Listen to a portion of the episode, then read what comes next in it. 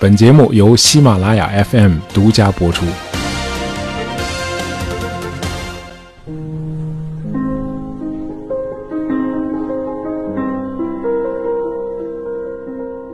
有这么一位艺术家啊，在一些人眼里，他极富创造力，啊，他开创了一个崭新的音乐流派啊，他是舞台上令人发狂的明星，啊，是众多女人心目中的浪漫情人。同样是这个人，在另一些人眼里，他是个善于炫技的、浮夸的、没有内涵的钢琴家，啊，听众虽然都拜倒在他脚下，但实际上他是听众的奴隶。他是个可憎的少妇杀手啊！为了他，呃，贵族妇女们一个个抛弃自己的家庭，义无反顾地投入他的怀抱。那么，了解古典音乐的朋友都猜出来了啊，这个极富争议的人就是匈牙利的钢琴家和作曲家李斯特。那么，到底哪一种描述更接近真实的李斯特呢？啊，我常想，这也许就是历史的魅力所在好。我们知道，呃，有的历史叙述记载了事实，有的叙述又刻意掩盖了事实。还有一些叙述就更糟糕了啊！他们是用阴谋论替换掉了事实。呃，那么这些现象在大量的李斯特的传记中都有表现好。我们一会儿还会谈到。呃，李斯特是出生在匈牙利的一个低级官员家庭，他的家乡是匈牙利的一个讲德语的地区，叫雷丁啊。这个小镇今天属于奥地利啊，紧挨着奥地利和匈牙利的边境啊。因为是李斯特的故乡嘛，所以一进这个小镇，你就能看到镇口上立着一个巨大的钢琴。呃，李斯特最早的钢琴老师就是他父亲亚当，呃，和莫扎特的童年很像，呃，还在李斯特的幼童时期，他的父亲亚当就发现儿子是一个旷世神童，于是就极力培养他。那么九岁的时候，李斯特就已经登台举行他的首场钢琴独奏会了。呃，十岁那年，小李斯特开始跟着奥地利著名钢琴家车尔尼进一步深造。啊，这个车尔尼这个名字在我们国家可是一点都不陌生啊。凡是学过钢琴的，或者家里有孩子学钢琴的朋友都知道车尔尼，啊，因为老师让你练的各种钢琴练习曲啊，差不多都是车尔尼编写的。李斯特就是车尔尼的高徒。那车尔尼的老师是谁呢？啊，那就更有名了啊，是乐圣贝多芬。啊，就是说李斯特是贝多芬的学生的学生。哎，要不怎么说薪火不息，代代相传呢？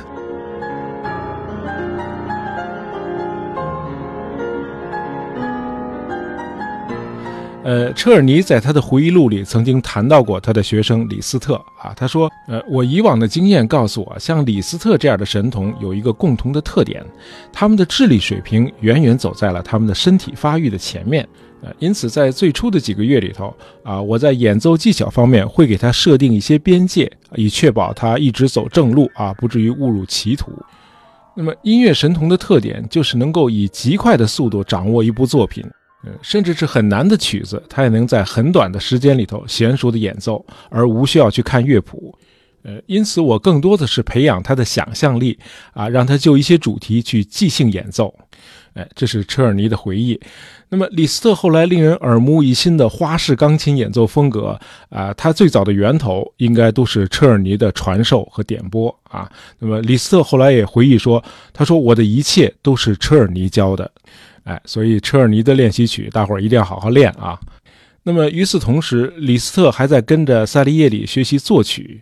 那么这个萨利叶里以前当过谁的老师呢？啊，他以前曾经是贝多芬的老师。就是说，贝多芬的老师和贝多芬的学生都给李斯特当过老师啊。那李斯特的起点是非常的高的。那么这些老师都把李斯特视为神童啊，对他尤为重视。呃，在维也纳，李斯特的才华不仅被老师们高度认可，当时的媒体也都在热捧这个来自匈牙利的英俊少年啊。顺便说一句，李斯特的颜值非常高啊，长得非常漂亮。那么大伙儿如此的热捧李斯特的父亲亚当，当然是备受鼓舞。于是1823年，也就是李斯特十二岁那年，全家人移居到了法国首都巴黎啊，就是为了让李斯特在这里进一步深造。从此，巴黎成了李斯特的第二故乡啊，法语也慢慢取代了他的母语德语，成为李斯特运用最熟练的语言。从1824到1827年，在父亲的陪同下，小李斯特开始了他在法国和英国的巡回演出啊。英国国王乔治四世还邀请李斯特到白金汉宫举行私人演奏会，哎，看上去一切都是一帆风顺啊。结果没过多久，不幸就发生了。呃，父亲亚当为儿子的音乐教育可以说是呕心沥血啊，结果积劳成疾，于一八二七年突然就去世了。啊，李斯特悲痛万分啊。作为独生子呢，这年十六岁的李斯特就得肩负起养家的重任。那么他的第一个职业就是给贵族子弟做音乐教师啊。现在轮到他来教音乐了。呃，很不幸的是，上课的时候他不可救药地爱上了一个和自己同岁的女学生。这女方的家长呢，当然不愿意女儿跟一个来自平民阶层的音乐教师交往，于是呢，就棒打鸳鸯，把李斯特给赶走了。那么丧父和失恋的双重打击，让李斯特几乎精神崩溃。还不到二十岁的李斯特就决定从此告别乐坛啊，以后潜心研究宗教了。啊，李斯特的一生都有强烈的宗教情怀。还好，他后来还是走出来了啊。据说在某个阴冷的下午。呃，李斯特裹着厚厚的大衣，呃，走在从教堂回家的路上，无意间他在街上看到了一张海报，说帕格尼尼将要在巴黎举办小提琴演奏会。啊，李斯特早就听说过这个帕格尼尼有个外号叫“魔鬼小提琴师”啊，经不住好奇心的驱使，李斯特买了张演奏会的票。啊，这场音乐会可以说彻底改变了李斯特对乐器演奏的认知。他没有想到小提琴还可以这样演奏。看着帕格尼尼的琴弓激昂地在琴弦上飞舞，同时他还用另一只手不停地炫他的指法技巧啊，简直令人眼花缭乱。李斯特被彻底的震撼了啊！原来一部乐器可以在演奏中散发出如此神奇的魔力，如果小提琴都能够做到，那钢琴就更有优势了啊！至少你可以一手弹旋律啊，一手和弦嘛，对吧？于是，这个李斯特就下决心要从根本上革新钢琴的演奏技巧，啊，他以一种近乎疯狂的热情在琴键上研习变化多端的、令人震撼的演奏效果。于是，炫技狂魔李斯特就诞生了。呃，就是在这个时候，李斯特创作了他最脍炙人口的一部钢琴独奏曲，这就是《钟》，啊，改编自帕格尼尼的 B 小调小提琴协奏曲第三乐章。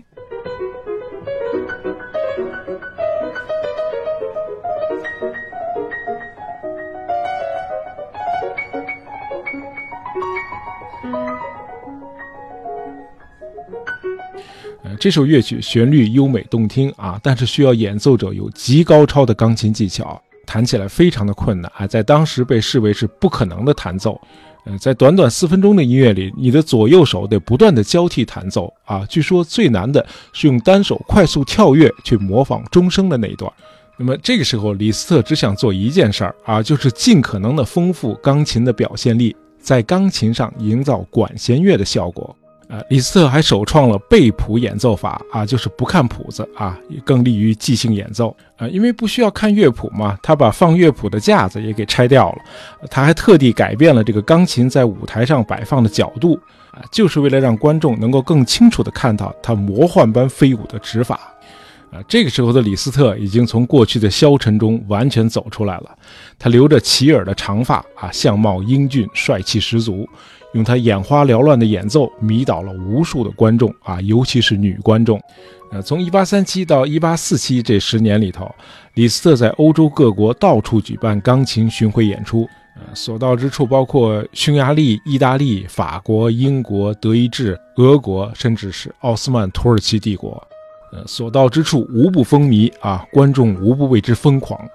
呃，德国诗人海涅把这个盛况称之为“李斯特狂热”啊，叫 Listomania。呃，李斯特成了那个时代最火的乐坛明星。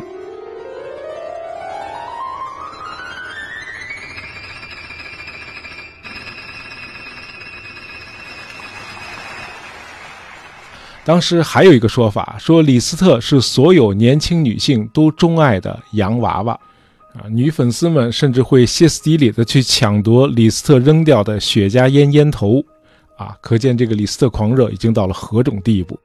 呃，一八三三年，李斯特在巴黎的一个沙龙上结识了比自己大六岁的玛丽达古伯爵夫人，两人很快就相爱了。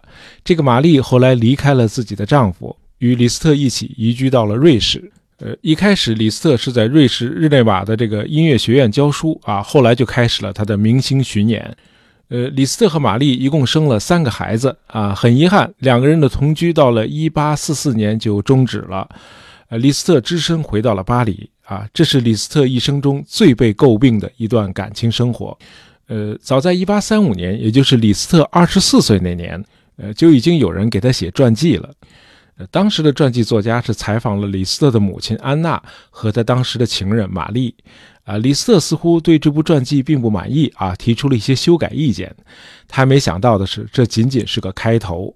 1841年，又一部仓促写成的《李斯特传》问世了。呃，大伙儿后来发现，在一本样书中，李斯特对这部传记做了大量的修改和批注。呃，修改的部分涉及了他的童年生活、他的恋爱经历以及他的宗教信仰。他删掉了很多的溢美之词。呃，李斯特显然更在乎尊重历史，而不是美化他自己。呃，大概他是想为以后的传记作家们树立一个诚实正直的标准。啊，显然后来的作家们根本就不在乎李斯特的良苦用心。呃，接着，一八四二、一八四四和一八五零年，市面上又出现了六七本《李斯特传》，啊，充斥着各种各样的似是而非和道听途说，啊，有的为了迎合读者的趣味，啊，甚至不惜编造，啊，其中最有名的段子就是那个所谓的贝多芬之吻，啊，这个段子一直流传到了今天。呃，说是一八二三年，啊，李斯特十二岁，贝多芬出席了小李在维也纳举行的一次演奏会。那么，李斯特的精彩演奏打动了乐圣贝多芬啊！贝多芬大步走上台去啊，他抱起了小李啊，亲吻了他的额头啊。虽然这事儿从来就没发生过，但是大伙儿更愿意相信这事儿是真的。哎，让乐圣这么一吻啊，这个小李斯特的任督二脉不就给打通了吗？哎，不对，欧洲人应该不懂中医啊。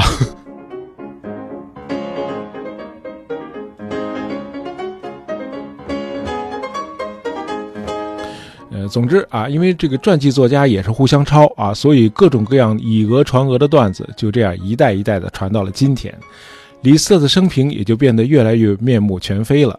呃，李斯特当然既没有时间也没有精力去读那些粗制滥造的传记了。那么给李斯特打击最大的是一部1846年出版的小说啊，这小说叫《内里达》。呃，这部小说是由他的前任情人玛丽写的啊，写作的目的当然是为了吐槽了。那么，小说几乎不加掩饰地描写了李斯特和玛丽长达十一年的，呃，各种令人尴尬的感情经历吧。呃，小说的男主人公是个无才无德的艺术家啊，女主人公是贵族出身，一直无私地爱着男主人公。呃，尽管如此，她还是被男主人公无情地抛弃了。那么，这部小说一开始是在报纸上连载，等到连载一结束啊，市面上就有了精装本。一时间是洛阳纸贵啊，一下子全卖光了。出版商一再的加印啊，小说极其的畅销。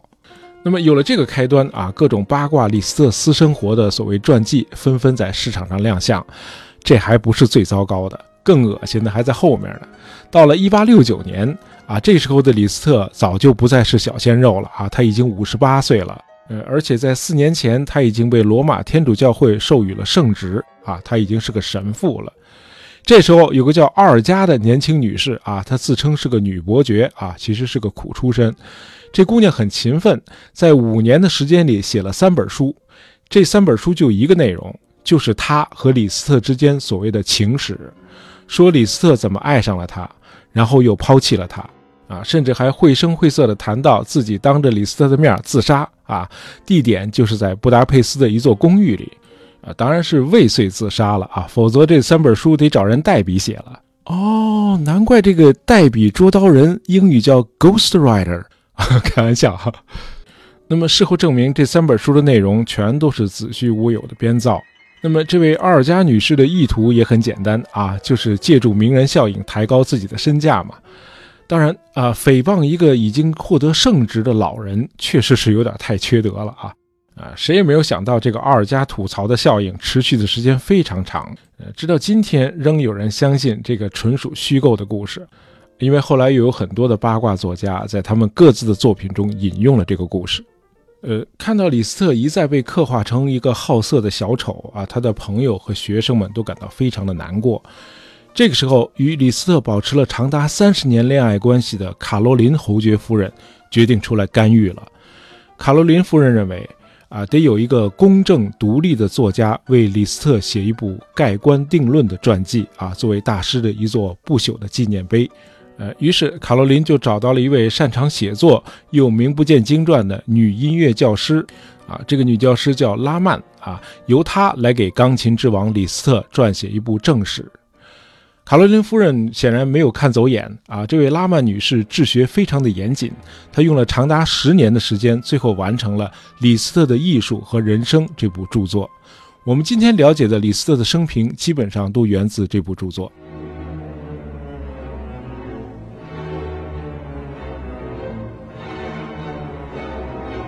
呃，李斯特与第一任情人玛丽分手之后啊，仍继续在欧洲各地巡回演出，啊，继续做那个集万千宠爱于一身的钢琴王子。啊，令人感到意外的是，到了1847年9月，时年36岁的李斯特突然决定告别演奏会舞台了，不再举行任何商业演出。这个时候正是李斯特演奏生涯的巅峰时期，怎么突然就退出音乐舞台了呢？啊，传记作家拉曼女士很隐晦地告诉读者，李斯特的第二任情人卡罗琳侯爵夫人占有欲太强，李斯特只属于卡罗琳她一人，而不应该成为欧洲贵族妇女们共有的洋娃娃。呃，李斯特和卡罗琳侯爵夫人是在这年的二月才刚刚认识的。呃，当时李斯特在东欧为时十八个月的巡回演出已经接近尾声了。在乌克兰演出期间，李斯特受邀在当地的冯塞因维特根斯坦侯爵的大庄园里住了三个月，在这里，他与时年二十八岁的侯爵夫人卡洛琳相爱了。呃，这俩人最后虽然没有能够在一起，但是在后来的三十年里却一直是互相眷恋啊，直到两人相继去世。啊，李斯特后来曾说：“啊，我的所有的快乐都得益于他，我所有的痛苦也都能从他那里得到慰藉。”呃，告别了演出舞台之后，李斯特先行去了魏玛。啊，魏玛公国早在五年前就曾经邀请李斯特执掌那里的宫廷乐队了，这样李斯特就接受了这个职位。很快，卡洛琳带着她的独生女儿也来到了魏玛，与李斯特团聚。他们在魏玛共度了十三年的时光。呃，在这里，卡洛琳鼓励李斯特从事音乐创作，他对李斯特的创作才华深信不疑。魏玛时期确实是李斯特最重要的创作时期啊，他创造了交响诗这种新的音乐形式，就是把诗歌的内容和情感融入到交响音乐之中。啊，一般的交响乐都有一个固定的形式啊，分四个乐章，而李斯特发明的交响诗是单乐章的。一八五四年，李斯特的作品《塔索》在魏玛演出的时候，第一次使用了交响诗这个名称。他一共创作了十三首交响诗。呃，他的十九首匈牙利狂想曲，多数也都是在魏玛时期创作的。因为李斯特在这儿定居，那么魏玛一时间就成了音乐家们心目中的圣地。那么欧洲各地的青年音乐家们，为了能从李斯特那里得到指导和帮助啊，都云集到小城魏玛。因为人人都知道李斯特为人慷慨，他从不嫉妒同行，而总是热心地帮助他们。呃，和李斯特同时代的肖邦和瓦格纳都被他推荐和赞助过啊。李斯特的这个优点还是很值得称道的。那么，同时魏玛还是一个新的音乐流派的代名词啊，叫魏玛乐派，也称新德意志乐派。他的带头人之一就是李斯特。李斯特和伯辽兹、瓦格纳等人倡导标题音乐啊，强调音乐与文学、艺术和情感的联系。啊，他们与布拉姆斯所代表的莱比锡学派展开了激烈的学术之争。那么，这场关于标题音乐与纯音乐的论战，我们在讲布拉姆斯那期节目里已经谈过了啊，这里就不赘述了。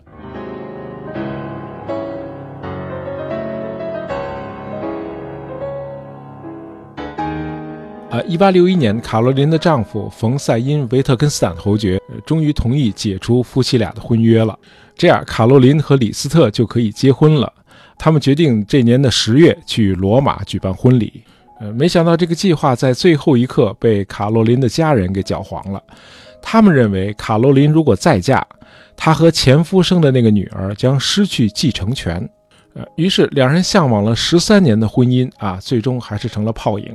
呃，祸不单行的是，李斯特和他的第一个情人玛丽生的三个孩子中有两个在这段时间先后去世了。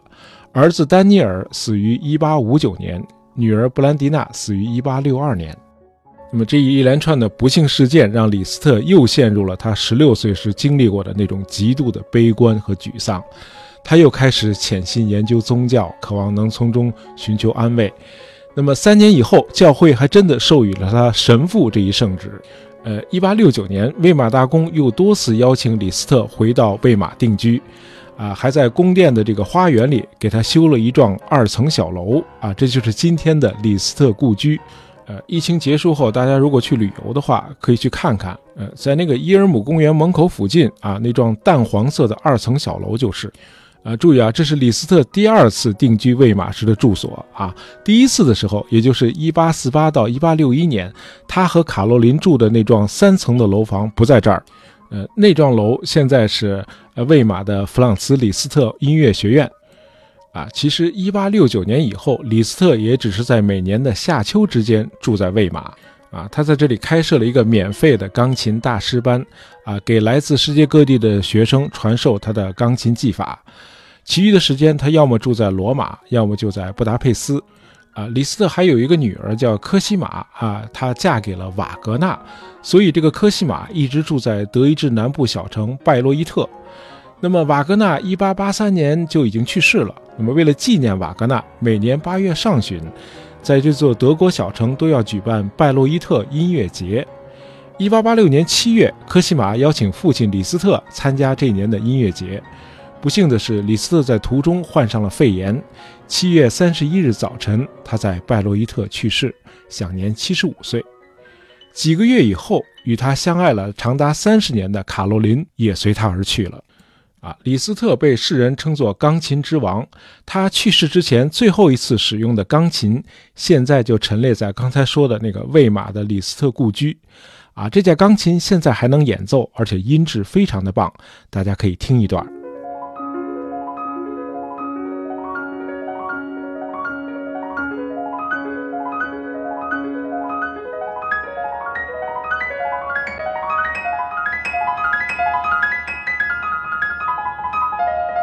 有没有感觉到成片的水珠在你眼前欢快的跳跃？啊，这首曲子是李斯特六十六岁的时候创作的一首名曲《埃斯德庄园的喷泉》。好，今天的节目就到这儿。本期节目是由我们的听友清晨啊零七幺九点播的，希望你喜欢。对了，大家别忘了听完节目再去逛逛我们的杂货铺啊，有很多好吃好玩的东西在等着大家呢。